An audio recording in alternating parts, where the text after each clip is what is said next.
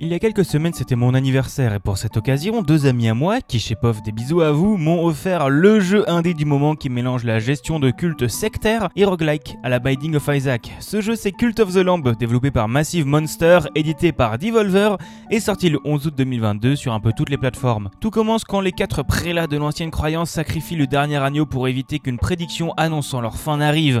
Mais malheureusement, celui qui attend, la personne qui devait assurer leur perte selon la prédiction, a décidé de le ramener la vie en échange de sa servitude et de la mission de tuer les quatre prélats, d'édifier un culte à sa personne et enfin de le libérer. Vous aurez donc globalement deux phases de gameplay, une partie City Builder où vous gérerez votre culte et l'autre en roguelike où vous combattez les prélats. Dans la partie City Builder, vous devez accueillir et vous occuper des adeptes que vous pourrez enrôler, il faudra leur construire une maison, leur donner de la nourriture et du travail. Pendant que vous serez dans les donjons, eux seront à la base et ils récolteront les matières premières comme du bois, de la pierre ou des fruits. C'est aussi grâce à eux que vous pourrez améliorer à la fois vos capacités en donjon et votre village. Grâce à un sermon journalier, vous pourrez faire grimper une jauge vous donnant accès à un arbre de compétences, améliorant vos armes, votre vie et vos capacités spéciales. Et grâce à la grande statue au centre du village que vos adeptes vénèrent en générant de l'adoration, vous pourrez améliorer votre camp en débloquant par exemple des tombes, le moyen d'envoyer vos adeptes en mission ou de meilleures habitations. Dans la partie roguelike, vous devrez partir à l'exploration du donjon généré procéduralement dans quatre zones différentes, peuplées bien sûr de salles avec de nombreux ennemis que vous oxyrez à coups d'épée. Il y aura aussi des salles bonus avec un étrange PNJ vous faisant tirer des cartes de tarot pour vous donner des petits boosts. Après avoir exploré un étage, vous aurez un choix parmi différents autres à explorer dans un arbre à la Slay the Spire. Vous aurez les classiques contenant des combats, ceux vous donnant des ressources pour votre base, ceux vous permettant de recruter de nouveaux adeptes, ou encore ceux où vous croiserez des PNJ. À la fin, une fois arrivé au bout du donjon, vous combattez un boss, suiveur du prélat régnant sur la zone,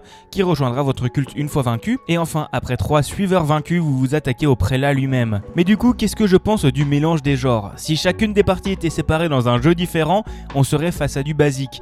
La partie City Builder, bien que très sympathique, ne pousse pas énormément les choses, en restant dans des ressources très classiques à collecter et des bâtiments un peu lambda. Et la partie roguelike, pour le peu que vous soyez un peu habitué au genre, ne vous étonnera pas non plus, avec des mécaniques liées au cœur tiré de Isaac et la maniabilité, bien que très bonne, qui reste dans la normale. Clairement, si vous vous attendiez à une révolution du genre comme Binding of Isaac ou Hades, vous allez être déçu. Mais une fois mélangé les deux, vous retrouverez un jeu vraiment charmant, connaissant ses points forts, avec le doute de pousser plus loin dans le donjon au risque de perdre des ressources, des cultistes qui vous donneront des quêtes de récolte et les deux parties avançant vraiment au même rythme de l'un et l'autre côté. J'ai vraiment beaucoup aimé Cult of the Lamb bien sûr, c'est pas un roguelike sur lequel je reviendrai régulièrement faire une run comme Hades ou Hunter the Gungeon, mais la proposition est vraiment bonne, accompagnée par une direction artistique aux petits oignons. Si Massive Monster décide d'ajouter un mode de run infini avec des boss exclusifs et pourquoi pas des runs journalières, je reviendrai avec grand plaisir. En tout cas, vous pouvez foncer dessus, mais évitez quand même la version Switch qui d'après ce qu'on m'a dit a des sérieux soucis d'optimisation.